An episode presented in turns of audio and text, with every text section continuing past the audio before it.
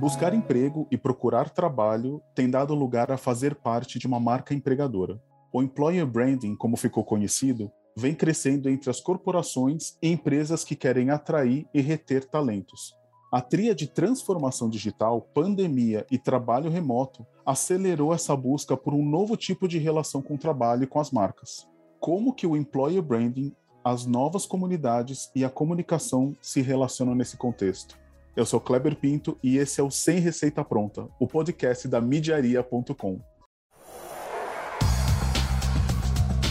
Você está ouvindo o podcast da Midiaria.com Sem Receita Pronta. Comunicação, marketing e inovação sem fórmula.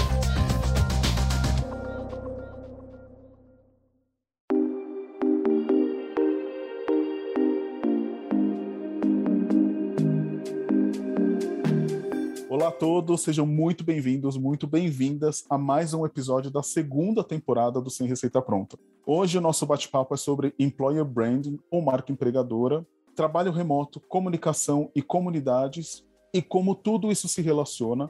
E para esse bate-papo a gente convidou aqui duas profissionais com jornadas muito inspiradoras nessas temáticas. Eu vou começar aqui falando uma parte, vou pedir para ela já contar a história, um pouquinho da história dela, que é a Maria Clara Lopes, que é jornalista, mas também especialização em gestão de organização de serviços e endomarketing estratégico. Ela foi responsável pela área de comunicação e marketing da Explore Aprendizagem Criativa, coordenou a área de comunicação corporativa da Prodesp, a empresa de TI do governo aqui do estado de São Paulo. Mas além dessa parte mais corporativa, a criatividade, a curiosidade, a inquietude da Clara, como a gente vai chamá-la aqui nesse episódio, também fez com que ela enveredasse para consultorias como a Neo Ágora e como ela tem se posicionado hoje, que é a Maria Clara que não para. É isso mesmo, Clara? Explica para a gente um pouquinho isso. Seja bem-vinda.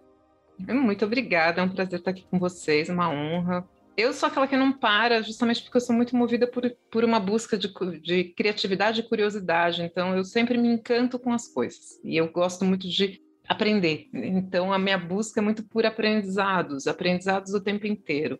É, tem uma coisa que a gente acabou não falando, que eu sou fundadora de uma comunidade dedicada à apreciação intencional. e aí é muito legal. Isso faz muito, muito parte, a gente pode até trazer isso dentro do contexto do, do employer branding, porque a diferença que faz a apreciação, né? Então, essa busca me fez navegar por muitos ambientes. Eu, eu adoro pessoas, eu adoro conversar. Então, eu acho que uma pessoa que gosta de gente é uma pessoa que gosta de comunicação e gosta de comunidades. E uma grande empresa é uma comunidade, uma pequena empresa também é. Empresas são comunidades de pessoas. Então a gente olha e observa para as relações em primeiro lugar. E as relações são feitas e trabalhadas principalmente agora com vários aspectos que eu acho que a gente vai trazer nessa conversa muito gostosa que eu estou querendo muito participar. Muito bom. Legal, Clara. Obrigado você por aceitar o nosso convite aqui. E uma outra pessoa que eu estava super ansioso para trazer aqui para conversar com a gente, uma pessoa que eu tive o prazer e a honra de, de participar de alguns projetos, é, é a Bel Gama, que, para quem está nos ouvindo aqui, uma das pessoas que hoje, quando se, se fala em employer branding no Brasil, é uma das referências, com alguns cases aí. E ela é sócia fundadora da Air Branding. E a Branding é a primeira agência 100% brasileira especializada em employer branding. Bom, a Bel é formada em relações públicas pela FAAP, possui diversas experiências em sua jornada profissional. Vou citar algumas delas aqui. A Bel já produziu eventos, já foi assessora de imprensa, roteirista e diretora de vídeos, social media e até chefe de reportagem de jornal. É uma inquieta essa Bel, né? E o mais legal dessa história é que toda essa jornada dela fez com que ela chegasse em uma experiência que não foi tão agradável assim, e eu vou pedir para ela contar isso para a gente, mas que isso fez com que ela se aprofundasse nessa questão do employer branding e fundasse a Air. Bel, seja muito bem-vinda ao Sem Receita Pronta.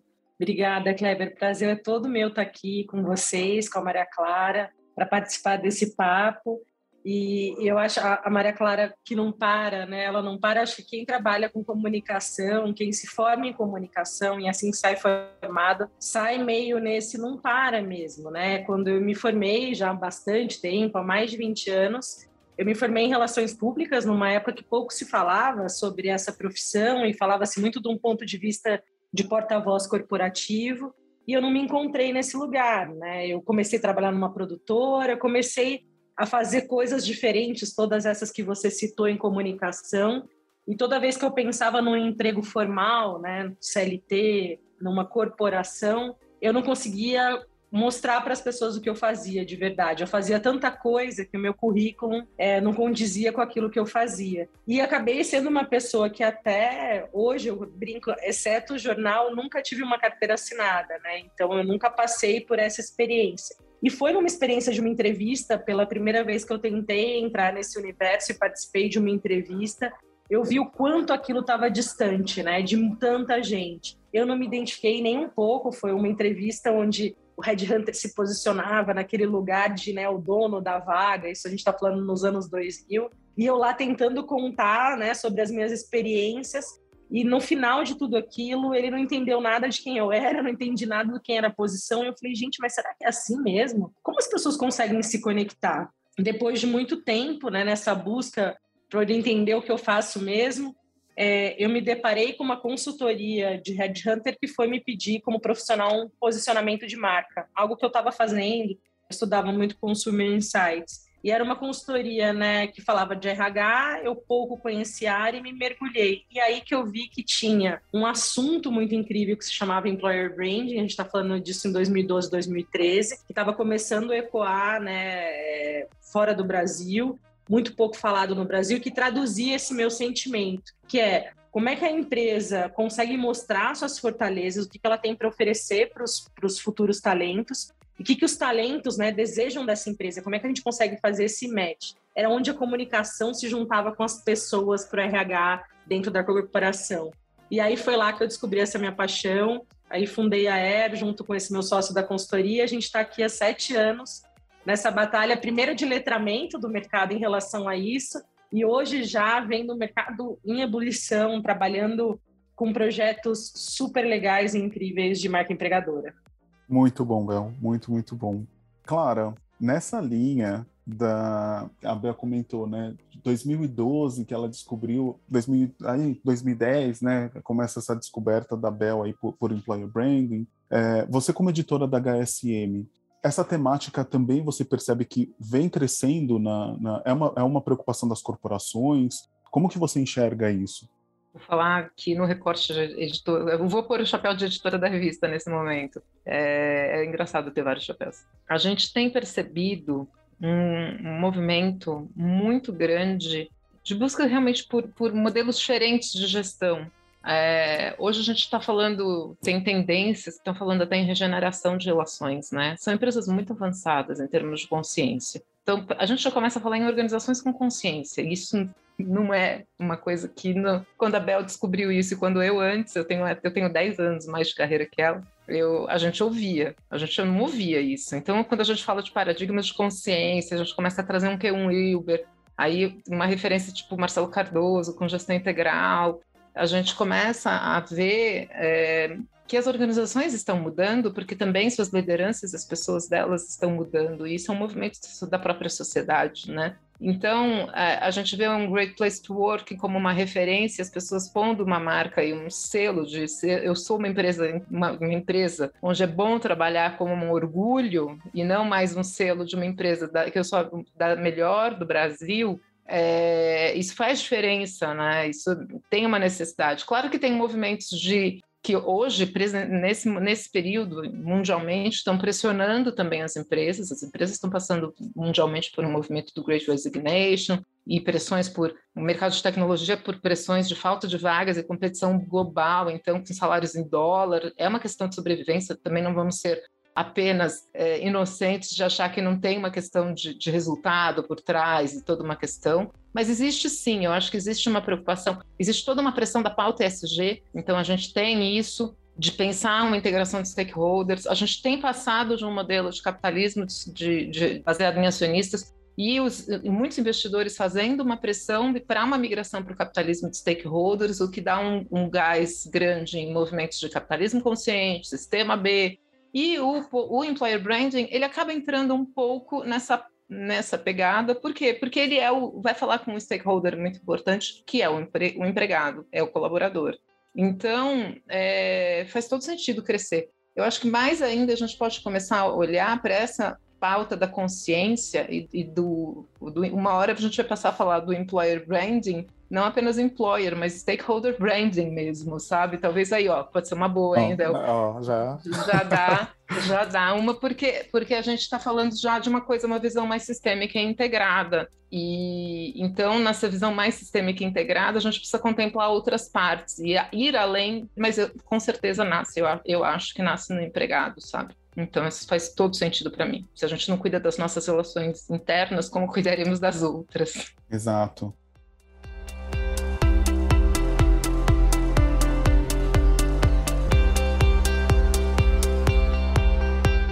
E, tem até um dado recente da uma pesquisa da, da Page Talent que aponta que 55% das pessoas, assim, dos profissionais hoje, eles levam em consideração a marca empregadora procurar uma vaga. E daí, Bel, você com, com experiência com, com marcas, com grandes marcas, né, nacionalmente, internacionalmente, você sente isso? Existe uma preocupação mesmo? E até do que você já tem, já vem produzindo, vem auxiliando as empresas. É, como que as empresas podem executar isso de uma maneira mais assertiva, né? Tendo essa preocupação até sistêmica, como, como a Clara disse aqui para gente. Uhum. É, eu acho que a Ana Clara falou muito bem, assim, no sentido de que essa mudança de paradigma sobre o que, que a gente se relaciona com a empresa, essa consciência também do lado do empregado, né, do funcionário, do que ele quer. Então, se a gente olhar nos anos 60, 70, era uma relação muito a estabilidade, a remuneração. Esses eram os principais é, gatilhos que despertavam a vontade de uma pessoa trabalhar naquele lugar. É, e o que a gente vê ao longo do tempo, e lembrando que employer branding é um assunto muito novo, né? A primeira vez que se cunhou essa palavra em termos acadêmicos foi nos anos 90, então é muito pouquinho tempo mesmo, é muito recente. É, o que a gente olha hoje na metodologia que a gente utiliza da Universum, por exemplo, a gente analisa sete dimensões, né? Então, uma pessoa para aceitar é, entrar numa empresa ou para ficar, ela vai muito além da remuneração, né? Ela olha do ponto de vista da cultura e do ambiente, da organização, do trabalho em si, dos recursos que ela vai ter, é, ela olha também do ponto de vista de carreira, obviamente. Então, o que a gente faz hoje como marca empregadora é olhar cada, um dessas, cada uma dessas sete dimensões entender quais são as fortalezas e o que as empresas têm para oferecer, para ir mostrar para pessoas que têm o mesmo interesse o que elas também desejam. Então, acho que hoje é um mercado de trabalho, o Employer Brand ele vem para trazer mais verdade customização nos discursos de marca, né, empregadora. Se a gente olhasse algum tempo atrás, as campanhas eram muito similares, né? Eram os mesmos candidatos, você trocava o logotipo do programa de estágio, era o mesmo, parecia que só aquelas pessoas poderiam trabalhar naqueles lugares. E hoje o que a gente vê é que existem empresas para pessoas completamente diferentes, que fazem questão de coisas diferentes. E o que eu acho que as marcas que estão em maior maturidade estão sendo mais cada vez sinceras com as suas fortalezas, mas também com as suas vulnerabilidades. Olha, aqui é assim, a gente precisa de pessoas assim. Se você se conecta com isso, se você acha que esse é um ambiente bom para você, a gente vem. E acho que a Clara falou dessa big resignation, né? As pessoas, especialmente depois da pandemia, que é o que mostra essa pesquisa, não estão mais topando qualquer coisa. Uhum. A, a, a, nossa perspectiva de vida mudou, né? Poxa, será que vale realmente a pena eu dedicar oito horas naquele lugar, sobre aquelas condições e circunstâncias? Ou vale a pena eu empreender? Ou vale a pena eu virar um acadêmico? Ou vale a pena eu ir atrás de um sonho que eu abandonei? Então, assim, hoje o mercado de trabalho formal corporativo ele não é mais o único caminho, e ainda bem. Então, as empresas elas precisam ser cada vez mais estratégicas na hora de dizerem seus interesses, por que, que a gente está aqui, mais francos nessa conversa, e as pessoas têm mais, cada vez mais, é, o poder dessa escolha. E acho que essa é a tendência do que as empresas que são muito grandes estão fazendo. Eles estão sendo muito assertivos nessas campanhas e muito sinceros. Vou falar até, por exemplo, de uma coisa momentânea, né, que a gente fala que está muito quente, por exemplo, campanha das mulheres, né? Uma uhum. coisa que a gente via muito similar. Se você observar hoje até com um detalhe é, nesse ano, tem marcas que estão falando mais sobre é, equidade, tem marcas que estão falando mais sobre liderança, tem marcas que estão falando na mulher pós-maternidade. Então estão entendendo até que a mulher não é só a mulher, ela é um, vários momentos da vida dela. Então até mesmo um assunto que parecia tão banal e tão convencional hoje, a gente tem diferentes abordagens e perspectivas conforme é, o que aquela empresa pensa como estratégia.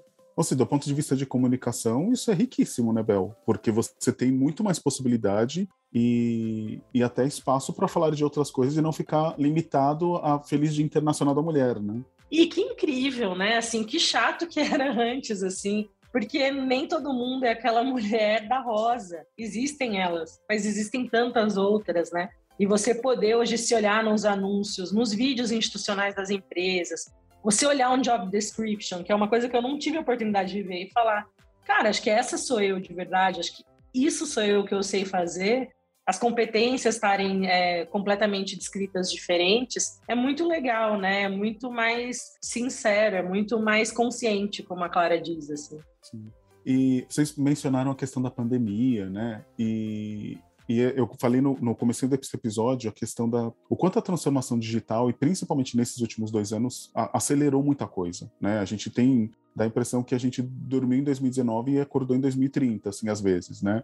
E isso também fez com que várias coisas se acelerassem e, e esse, esses novos modelos de trabalho, essa questão do trabalho remoto, de você das pessoas terem essa relação com o trabalho, né, como vocês mencionaram, de uma maneira diferente. E daí, Clara, como que a gente é, como que entra a questão do, do employer brand, nessa né, questão da marca empregadora, mas do ponto de vista até de comunidade mesmo, né? Porque se as pessoas estão mais remotas, se de repente você tem outras formas de trabalho, como que eu consigo criar comunidades em torno da é, em, em, torno daquela empresa, daquela marca, no momento que a gente está cada vez mais disperso, a gente tem um, a gente praticamente é um prestador de serviço, a gente não tem mais aquele, aquele cafezinho na empresa, aquela presencialidade. É, como que a gente costura tudo isso? Putz, você falou do cafezinho, eu me lembrei de uma coisa assim. O cafezinho pode ser um dos grandes venenos da organização, né? Ótimo, que bom. que bom te ouvir falando isso. Não, vamos, vamos combinar, né? Assim, o problema não é sobre, eu acho que é muito menos sobre sobre ferramentas e sobre e sobre os, os contextos e muito mais sobre as intenções e sobre as práticas e a cultura. Então, é claro que a gente tem artefatos, é claro que a gente tem a, a gente acaba tendo rituais, e eu acho que é nisso que a gente constrói o, as relações, assim, mesmo. Então, é possível, a gente hoje busca muito organizações que aprendem. As organizações que aprendem, elas têm um alto grau de saúde e segurança psicológica para as pessoas poderem se serem quem são. Isso é um processo cultural que tem a ver com consciência de liderança. Então é super importante dentro disso trabalhar consciência de liderança, né? Quando a gente está querendo uma. Eu, eu peguei um material esse agora há pouco tempo, não, não, não vou lembrar qual, mas onde a gente estava falando é, a importância de que, para evitar as demissões em massa e tal, que você tenha que uma decisão que você tem que fazer assim, evite que você evite, avalie se você quer que afetem as, a vida das pessoas fora do horário de trabalho. E se você for a liderança principal dessa, desse ambiente, garanta que as outras lideranças sigam. É tipo, chega num nível desse, desse grau básico de lembrar que o nosso colaborador é tão ser humano quanto a gente, sabe? E, e aí a pressão do, do, resultado e toda uma mentalidade que vem de, uma, de um outro momento, muito mais do começo do, do, do de meados do século, do século XX, final do século XX, mas tu já não está entrando nessa transição e aí toda essa pressão. A gente tem, não é só a, a transição tecnológica, né? É um caldo cultural que está acontecendo, muito grande, que está trazendo palavras de, de ordem, tipo autonomia, nomadismo, individualidade, poder de decisão. A gente está vendo um caldo de troca de consumo por uso. Tem todo uma, um contexto de responsabilidade planetária e de percebermos que somos partes disso. Então, tem todo uma, um processo de engajamento e causas. Então, eu, é, se a organização não respeita essas questões que também estão vivas dentro dela, na prática real, que uma coisa é comunicação. A comunicação não resolve as coisas. É, quando eu fui lá atrás fazer, quando eu estava no MBA, fui entender o, o endomarketing estratégico, é, a gente foi assim, é desmistificador o conceito do, do endomarketing estratégico, porque ele começa dizendo assim, a responsabilidade é da empresa inteira, não é da comunicação. E é um vício organizacional, e aqui eu não estou vestindo o chapéu da editora, estou vestindo o papel, o meu papel de ter vivido essa situação várias vezes,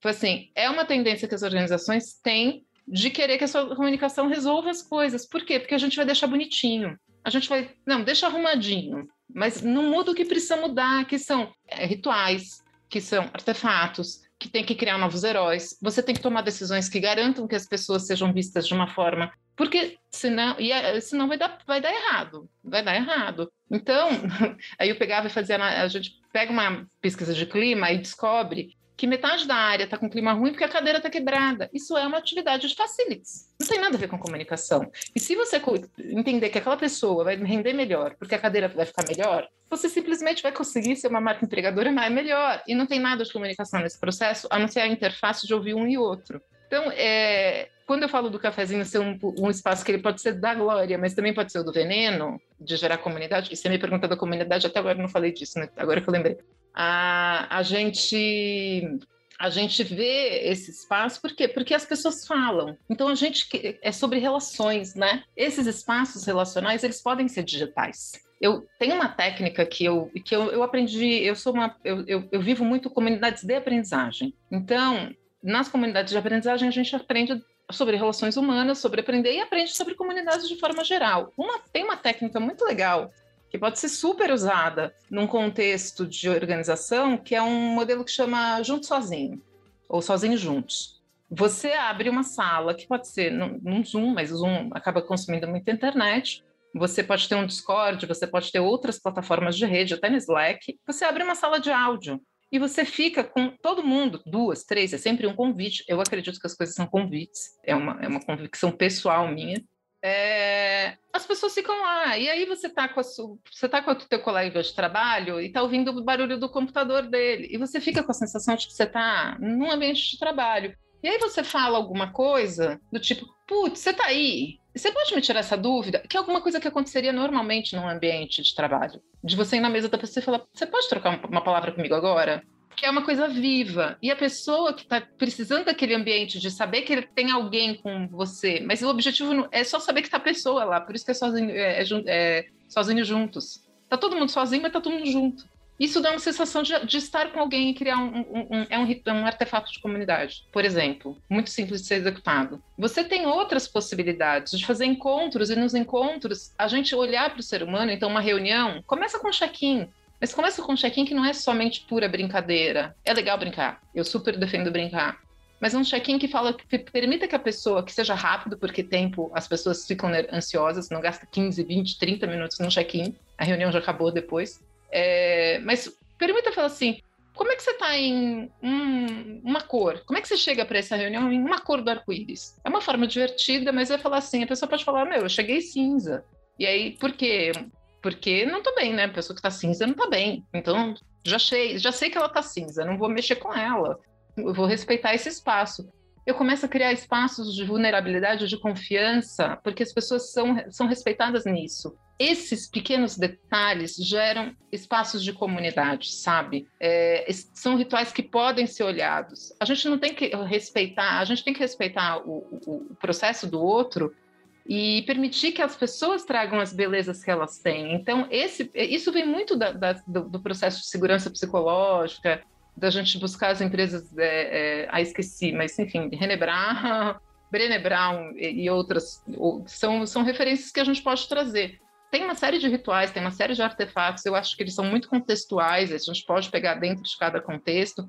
Tem que ter uma pessoa para cuidar, também acho que é importante ter uma pessoa para cuidar da comunidade, não fica solto porque tem que ter acordo, tem que ter regra, mas eu acho super possível. Eu não acho que é porque é híbrido. As comunidades mais vibrantes que eu participei, eu só participei online. Nasceram online. Ontem eu encontrei dois, um deles eu falei, nossa, você tem pernas. porque a gente só se conhecia online. Então é, é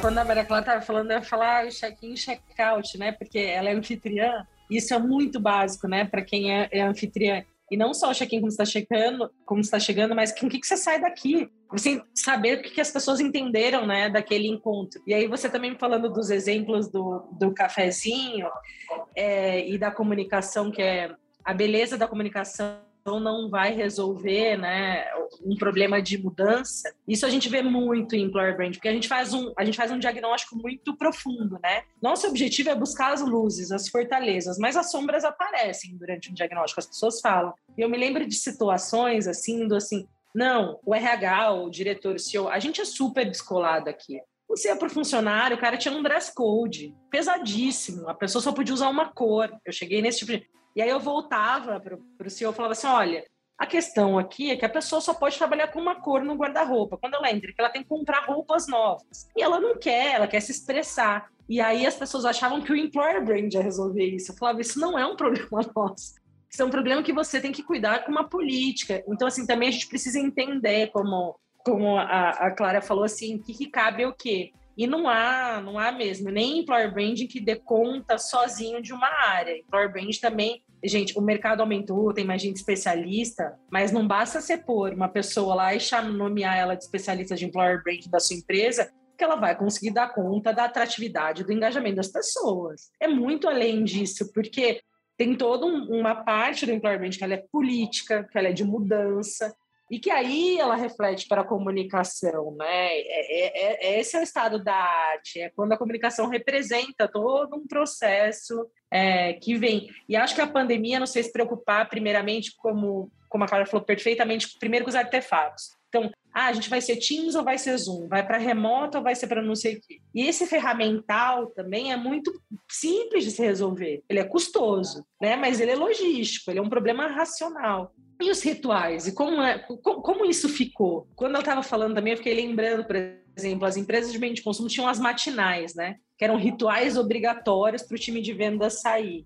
A métrica que a gente usava para saber se deu certo ou não uma matinal era a assiduidade que é uma métrica mais caída hoje do que a gente falar de assiduidade em tempos de distância. Assiduidade não representa nada mais. Eu posso estar com meu computador completamente fechado desligado fazendo outra coisa, minha presença está ali. Então, acho que os impactos que a pandemia trazem são tão mais profundos e vão afetar a maneira como a gente enxerga coisas que vão tão além do, do físico, mas o físico ainda nem está resolvido porque a cadeira continua quebrada na casa da pessoa, a internet continua ruim, que ainda eu acho que leva-se muito tempo. Foi muito rápido, foi um susto, mas ainda a gente vai pensar por muito tempo, sabe, nesses impactos que aconteceram.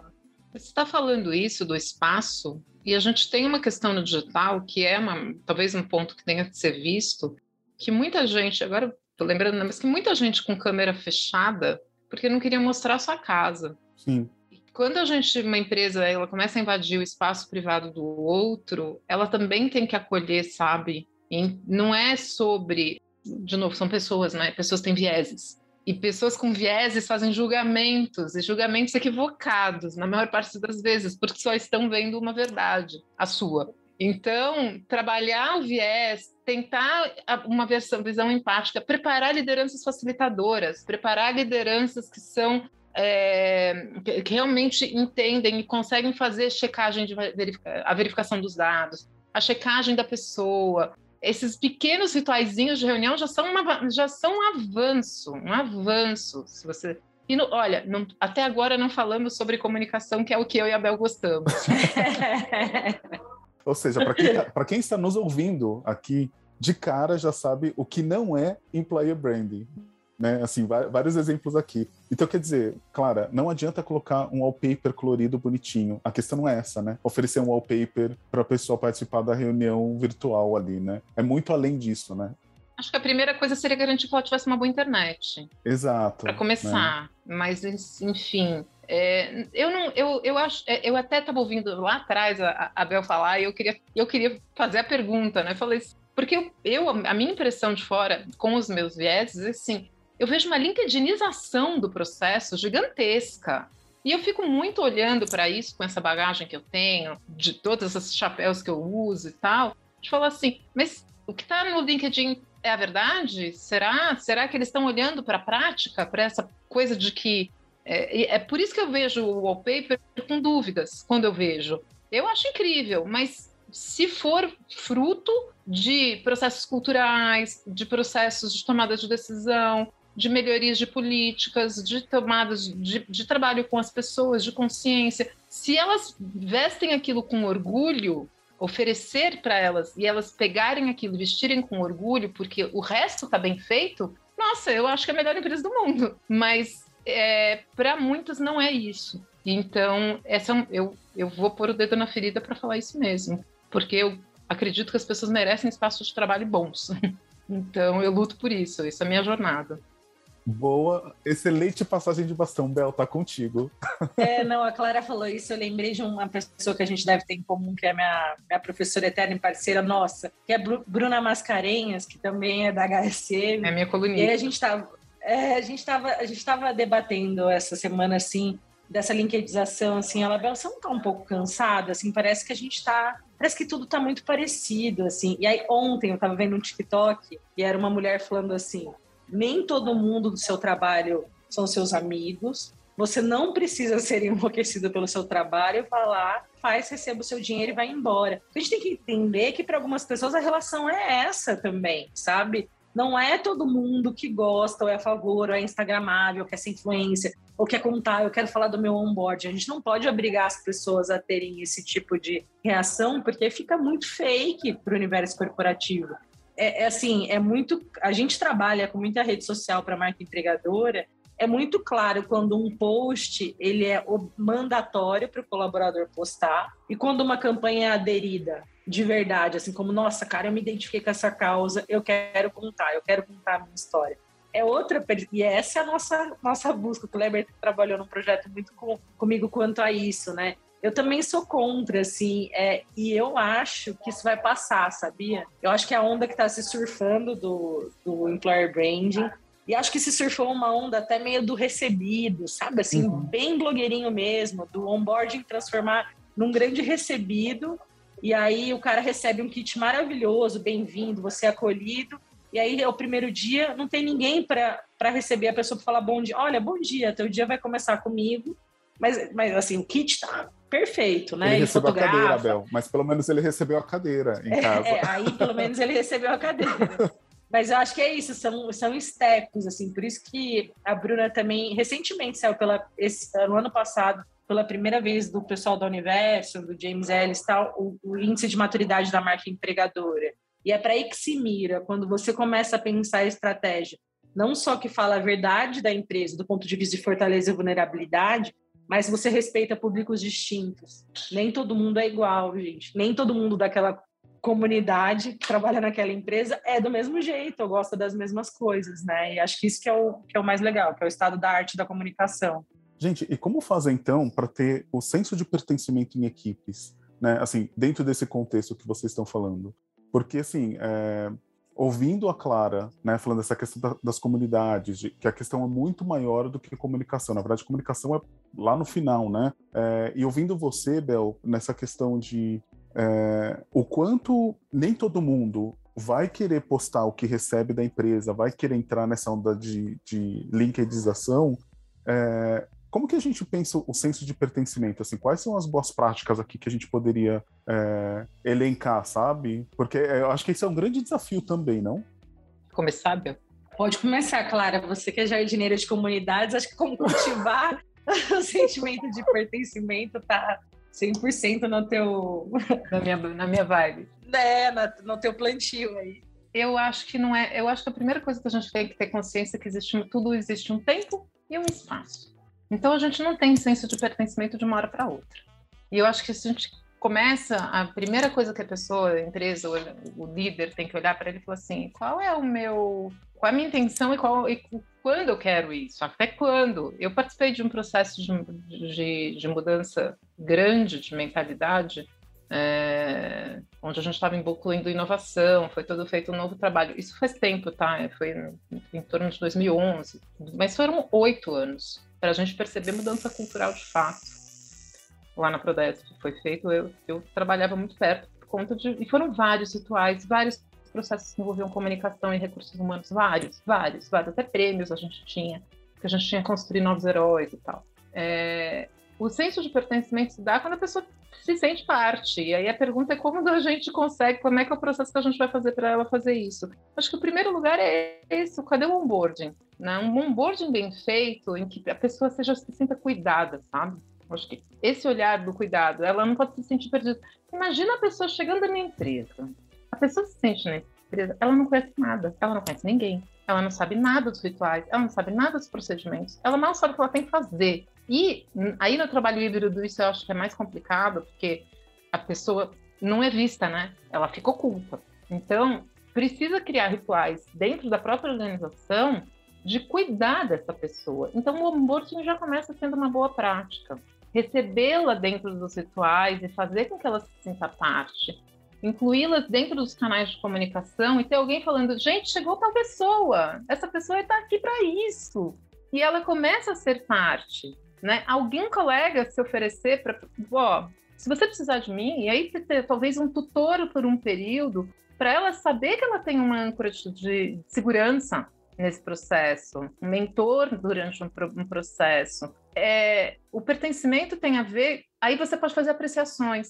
Apreciação não é elogio. Ai, eu adoro falar isso. Apreciação não é elogio.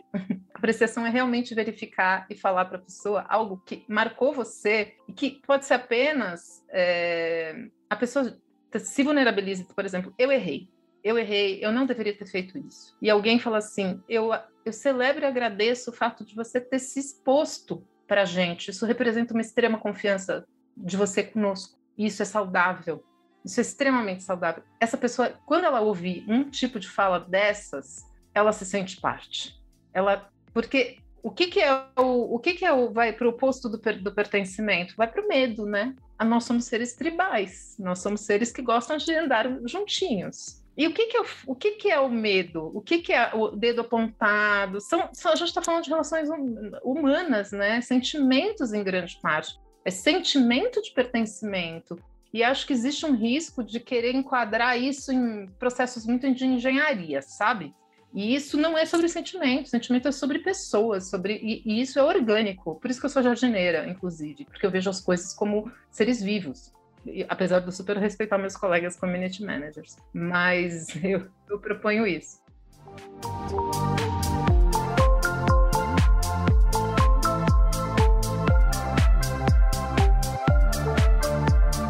Antes da Bel complementar aqui, você falando, eu fiquei pensando, e numa época que a gente fala de metodologias ágeis, Scrum, startups, é, onde tudo é muito rápido, assim, é tudo muito agressivo, como que isso funciona, Clara? Porque, né, assim... O Scrum, é uma, o Scrum é, é famoso por formar times. E times têm, têm pertencimento, eles têm rituais periódicos de encontro. Então, eles têm as deles, eles vão lá, eles têm os 10 minutos, eles sabem se expor, eles definem, mas eles estão sempre se encontrando. Eles falam o tempo inteiro eles estão, e eles fazem um processo que é super importante, eu acho, que é retrôs. A gente trabalha, fazer o olhar do aprendizado amarra as coisas, porque as pessoas conseguem se expor. Não é que o, o modelo, o modelo funciona, inclusive, porque ele permite pertencimento. autonomia é muito difícil se a gente começa a ter ruído entre as pessoas. Tem que ter alinhamento e clareza de informação para a gente poder ter autonomia. Então, eu não posso ficar na expectativa, eu preciso combinar com a pessoa. Eu preciso ter clareza do que as pessoas vão entregar para eu poder entregar junto, porque é tudo junto. Por isso que o negócio do Scrum é a galera do, do futebol, né? Então, eles estão juntos, eles são super famosos, é, esses são é os princípios. E eles têm rituais para isso. Esses rituais, esses artefatos, esses, esses elementos que a gente pega, a gente fica falando, fica parecendo que é uma coisa pegável, né? Às vezes é apenas um tipo de WhatsApp que fala assim: olha, é, marque hoje, estamos começando o dia, como você está começando o dia, e você tem um grupo de WhatsApp e você faz trocas nesse, nesse processo. Por isso que eu falo que as ferramentas e os artefatos são contextuais, dependem do contexto. Que eu acho que a Clara falou é, é, também seria minha resposta. A gente tem, eu tenho como marca empregadora duas grandes como, né, fazer isso. Primeiro que eu acho que é com autenticidade, tem um livro muito maravilhoso que chama Give and Get, né, que fala que a marca empregadora você precisa deixar claro o que você entrega e o que você quer de volta. Eu acho que quando uma empresa consegue ser muito clara com o que ela entrega, o que ela quer de volta, é, a, a, o engajamento e a conexão, ela vem desse desse, desse encontro mesmo. Eu, primeiro, eu já, já me identifiquei com aquilo. E eu acho que a gente tem que lembrar, diferente também dos anos né, 80, cara, ninguém veste a camisa da empresa. As pessoas não se conectam com uma empresa, sabe? Com aquela instituição, com aquele logotipo. As pessoas se conectam com pessoas. É com quem está lá dentro, que, é que a Clara falou assim. Uma, uma boa marca engajadora tem pessoas muito incríveis lá, fazendo aquilo acontecer a cada fala, a cada encontro, todos os dias. A gente quer se conectar com pessoas. A gente só está trabalhando lá porque a gente quer esse senso de comunidade. porque a gente acha que junto a gente pode fazer aquilo.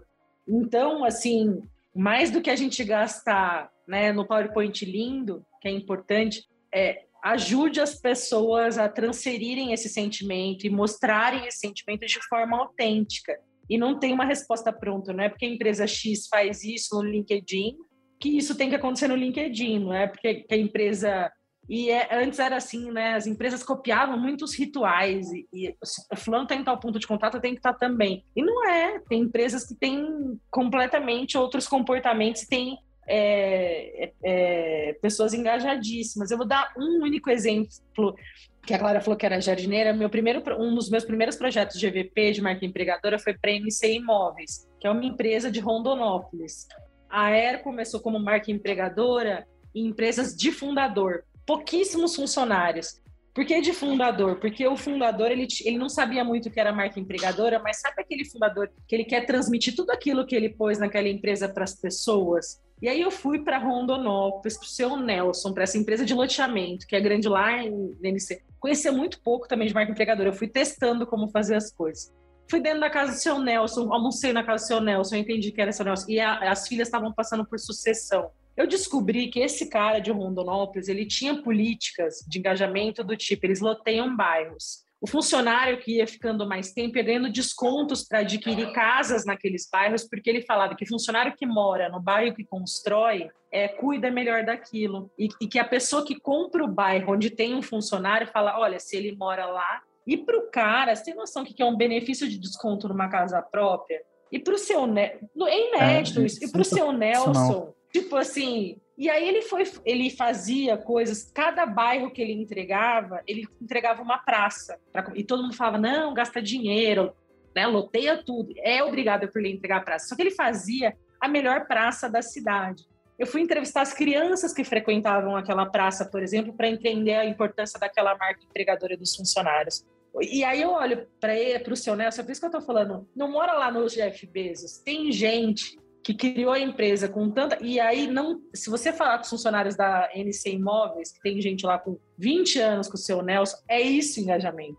O cara é completamente apaixonado pelo que ele faz, ele entende o propósito daquilo. E foi tão marcante assim pra gente. Eu tenho muita saudade desse tipo de trabalho que a gente ia na rua mesmo pesquisar o poder daquela empresa naquela comunidade. E é sobre o todo. Então, assim, não mora numa estratégia muito, muito egocêntrica, ela mora nessa simplicidade onde você se conecta com aquela pessoa. E seu Nelson, ele era tão apaixonado pela empresa que a gente consultoria fazendo a pesquisa, ele ia atrás com o carrinho dele para ver onde a gente estava. Era maravilhoso. Muito, e é uma das empresas, por exemplo, eu, eu acompanho elas até hoje, eles acabaram de entregar a maior praça da cidade, coisa mais linda que eu vi homenageando os moradores, é assim. E assim, para mim é uma das grandes marcas empregadoras que eu conheci, assim, e é uma empresa de loteamento de Rondonópolis. Então assim, vamos se inspirar nesses casos, né? Vamos se inspirar nessa nessa nossa verdade. O Bel, ele vai além do senso da comunidade interna, né? Hum. Ele vai para o senso de comunidade que aí já entra naquele outro lance que a gente falou no começo, que é a integração das partes é muito legal isso de pensar que também as pessoas têm conexão com o mundo do mundo do lado de fora e que elas quando elas podem falar assim, nossa, eu tenho orgulho, porque olha que legal que isso, que eu ajudei a construir, esse senso de, de significado da construção de valor, ele também é muito bom. E às vezes as pessoas não conseguem, é, isso está tão compartimentalizado, né? Sim. Que elas não, elas não percebem. Então, perceber-se no trabalho é algo tão século XXI e, e também importante para a gente ser uma marca empregadora, eu ajudei a construir. Cara, a empresa que eu trabalho faz a melhor praça da cidade, que é o lugar onde os minha, meus filhos vão brincar. Exato. E eu tenho um super orgulho disso. É muito legal. Nossa, amei esse caso. Amei adorei. esse caso também, vou, vou procurar. Vou, vou. vou um beijo pro pessoal da NC, que eu tô com saudade, que eu fui lá em 2015, né? É, e, e, por exemplo, acreditaram num poder de estudo como Sim. esse, assim, sabe? É, e, aí, às vezes, a gente fica, ah, trabalha com uma grande marca internacional, multinacional. Eu tenho um orgulho, porque eu nunca vi o que esse cara faz, sabe? Assim, para engajamento. A corporação é muito grande, assim, tudo que, tudo que aconteceu. E foi, enfim, eu acho que a gente tem que olhar para isso. Às vezes, mora num, num detalhe tão autêntico e íntimo que é, a gente fica fazendo tanta matriz de priorização, não sei, que a gente esquece de olhar para essa, para ele, para o seu Nelson, para a filha do seu Nelson, como a filha do seu Nelson é para funcionar, sabe? Essa toda essa relação que diz muito mais sobre a marca do que qualquer comunicação. Detalhe, né? Eles não tinham um e-mail comunicado, não, não, não, não era sobre isso, né? Nossa. Gente, depois, de, depois dessa história, a gente está aqui seguindo, né? Rumando pro, pro final desse episódio, mas assim, depois dessa história, que baita exemplo, Bel, assim, de como é, employer branding, marca empregadora, essa questão do, do, trabalho, do pertencimento, e tem muito mais coisa, né, dentro dessa temática que a gente poderia aqui é, conversar, mas o quanto é, isso independe do tamanho da empresa, do setor, é, é, a questão de você ter um olhar atento, né, que acho que é um, eu senti muito isso na, na sua fala e na fala da Clara, assim, esse olhar atento, né, de, de acolhimento, de, de olhar as relações humanas, antes da gente falar de empresa, né, de, de, de CNPJs, né? Muito legal.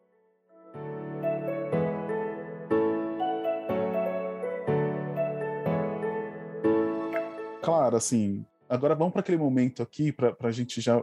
Tem tanta coisa para a gente falar, mas para quem quiser estudar um pouco mais isso e, e se aprofundar em um, pelo menos um dos tópicos que a gente comentou aqui, tirando a HSM que as pessoas precisam ler, o que mais você, o que mais você recomenda para gente? Gente, sobre comunidades e relações, eu estou muito encantada com o trabalho do Instituto Amuta.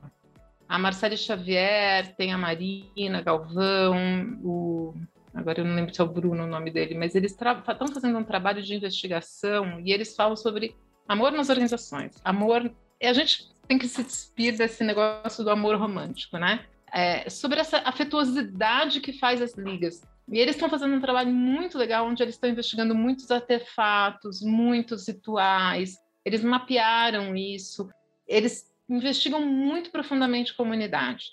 Então, é, eu, assim, estou super fã do, do trabalho do Instituto Amuta e, e eu já vou recomendar com antecedência. É, eu gosto muito da. Eu acho que a gente aprende muito sobre relações no, e sobre construção de comunidade nas comunidades de aprendizagem autodirigida. Né? Eu, uma das coisas que eu faço é ser arquiteta de aprendizagem autodirigida. E a gente, quando a gente cria uma jornada com um grupo onde todo mundo aprende se ajuda, isso vai gerando esses vínculos. Então, isso, isso pode ser, inclusive, feito dentro de empresas. A gente constrói essas relações porque existe um ato muito generoso em ajudar o outro a aprender e em receber isso em volta, né? Então, o Alex Bretas está para lançar um documentário sobre aprendizagem autodirigida. Sei que vocês conhecem ele e eu estou super recomendando que ele seja assistido. E vai ser no final de março, eu acho, final de março, lá para dia 25 de março. E então eu acho que quem puder ver e participar vai ter uma aula muito legal sobre também construção de comunidade com base em aprendizagem. E eu acho que são duas referências que me vêm e são maravilhosas. El, que que você adiciona na sua listinha aqui? Eu vou falar uma coisa que eu, me, eu acho que é onde eu me conecto com a Maria Clara, que teve duas coisas que eu fiz na minha carreira que explodiram minha cabeça. Que foi quando eu também fiz um curso de é, arquiteta de aprendizagem, foi quando eu entendi o que era andragogia, eu falei, cara, por isso que a escola nunca fez sentido, por isso que eu não posso desenhar um treinamento dessa forma. E aí eu fui atrás, depois de uma turma num segundo curso, cara, vejam o que esses caras fazem, o que eles escrevem, que é a Chaos Pilot, que é uma empresa de aprendizagem é, da Noruega, é, eles são patrocinados pela Lego, tem uma história também a ver com a Lego. Assim, eles têm um, um pensamento super moderno sobre isso. E parece que a gente está falando de coisas distintas, mas me deu muito fundamento para eu construir marca empregador e para eu construir é, também comunicação, porque tudo também é sobre aprender. É também. Então, assim, as, as, os conceitos não se desconectam. Eu acho que também é isso, assim, eu vou indicar 20 pessoas de employer branding, mas onde eu descobri minhas viradas, onde eu vi que eu era diferente, eram nessas misturas de assuntos, sabe? Então, é, eu acho que esse caminho que a, eu quero muito assistir o documentário que a, que a Clara também. indicou. E, e aí, em Employer Branding, eu vou, vou falar, ela é colunista da HSM, você desculpa, mas as duas são, a Viviane Mussi também, né? É, mas o livro delas, Employer Branding, Conceitos, Modelos e Práticas, para mim é o melhor livro do mercado. Elas arrebentam, são professoras da Casper Libero, eu participo é, como professora convidada elas falam com é, embasamento acadêmico, que é muito raro no mercado. Então, assim, não são pessoas que estão falando eu vou falar bullshit, assim, tipo, ah, falando jargões corporativos. Elas sabem mesmo o que elas estão falando, elas viveram, então, quem tem disponível por Kindle, leiam. Então, ou, onde Vivi se Bruna Mascarenhas estiver, se inscrevam também. É, e para quem curte podcast, tem o podcast também é, do. Acho que eu tava, tava com ele aqui até aberto, chama The, The Talent Cast, que é do James Ellis, que é um dos caras que, que mais escreveu sobre o assunto, né? Fundou o universo, e, e ele, é, ele é muito aficionado por conteúdo, ele lança tipo um por dia, artigo um por dia. Assim, segue o James Ellis, que você vai ter muito, muito conteúdo para absorver. E aí vou puxar o meu saco agora, Kleber. Também tem o Aircast, que é o Por nosso favor. podcast da Air. A gente tem 50 episódios lá já, né? A gente vai agora para a terceira temporada. E a gente sempre traz convidados assim tão incríveis quanto a Clara para contar sobre case mesmo. Então, quem quiser saber um pouco mais de prática, tem entrevista com a Bruna também, se quiser começar a conhecer a Bruna por lá. E, e, e é isso. Muito bom, muito bom. Eu vou então aproveitar que a deixa de vocês. O Alex Freitas foi o. Assim, a gente tem um episódio sensacional, que é o primeiro episódio dessa nossa segunda temporada sobre lifelong learning. E ele deu uma aula, né, assim, sobre isso no, no episódio. Então, para quem está nos ouvindo aqui, o primeiro episódio do Sem Receita Pronta dessa segunda temporada é com Alex Bretas e, e uma aula sobre lifelong learning e toda essa, essa questão de aprendizagem nos dias atuais, assim, sensacional. Meninas, assim, com muita dor no coração, eu, eu vou ter que encerrar o episódio, mas, bom, encontrar vocês duas, é, a gente falou aqui do LinkedIn, né? Mas encontrar vocês, além do LinkedIn, onde que a gente encontra para seguir vocês, para beber um pouco mais dessa fonte? Clara, onde que a gente encontra você, tirando o, né, o, o LinkedIn e, e, a, e, a, e ali na HSM. Ah, bom, aí, aí assim, então, você me encontra sempre na HSM. Eu me entreguei na abertura, eu sou a Maria Clara que não para, inclusive web, é, é minha marca pessoal. É, então, eu tenho um site que vai explicar melhor quem eu sou e essas, essas questões. Eu tenho, eu tenho alguns artigos dentro do Medium. Eu tenho escrito muito para revista e muito menos para minha vida, para minhas outros, meus outros chapéus, né? E, e, eu tô também no Instagram com Maria Clara ponto que não para, então algumas coisas aparecem ali e, e por lá dá para fazer contato direto comigo, é sempre um prazer.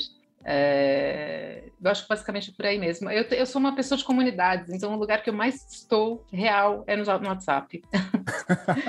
Mas aí, se você quiser falar comigo pelo WhatsApp, me procura no, em alguma das DMs das redes sociais e a gente se conecta e depois eu passo o telefone. Show. Bel, onde a gente encontra Bel Gama por aí? É, no LinkedIn é onde hoje, minha, minha, como a Maria Clara falou, quando a gente, eu fui jornalista há muito tempo, aí você para de escrever sobre as outras coisas, porque você tem seus textos para entregar. Mas o LinkedIn hoje é onde eu mais escrevo artigos, tem bastante coisa publicada sobre o assunto, é Belgama com dois L's. Quem quiser entender um pouco mais da agência, eu acho que no site da Air mesmo, airbranding.com.br. Mas quem quiser ver muito desses cases, a gente está com bastante vídeo no YouTube também. Então lá dá para ver, tem acho que mais de 50 cases também é, que vocês podem ver de tudo que a gente fez, de épocas diferentes para para objetivos diferentes, mas que é um, um passatempo legal também. Então, por esses canais oficiais, com certeza a gente se encontra. Bel, muitíssimo obrigado. Um prazerzaço ter você por aqui, ouvir um pouquinho você e, e compartilhar né, com essa audiência, com essa nossa pequena audiência aqui, é, o, seu conhecimento. Clara, também, assim, sensacional te ouvir e, e, saber do teu trabalho, dessa sua inquietude e, e, muito obrigado por compartilhar essa sua inquietude com a gente, né?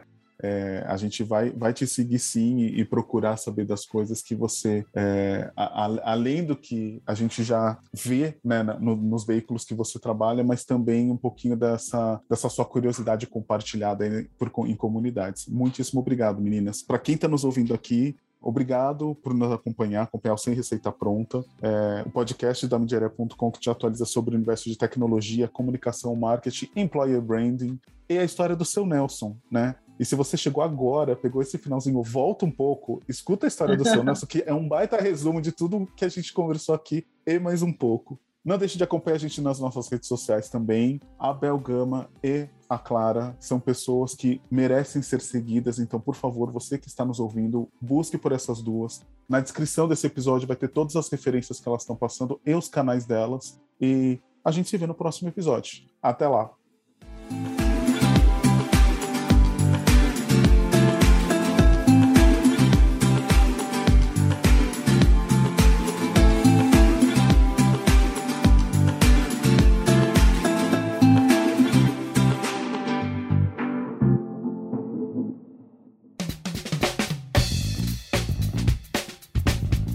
Gostou desse podcast? Então acompanhe o Sem Receita Pronta, uma produção da midiaria.com. Qualquer sugestão ou pergunta, escreva para podcast@midiaria.com.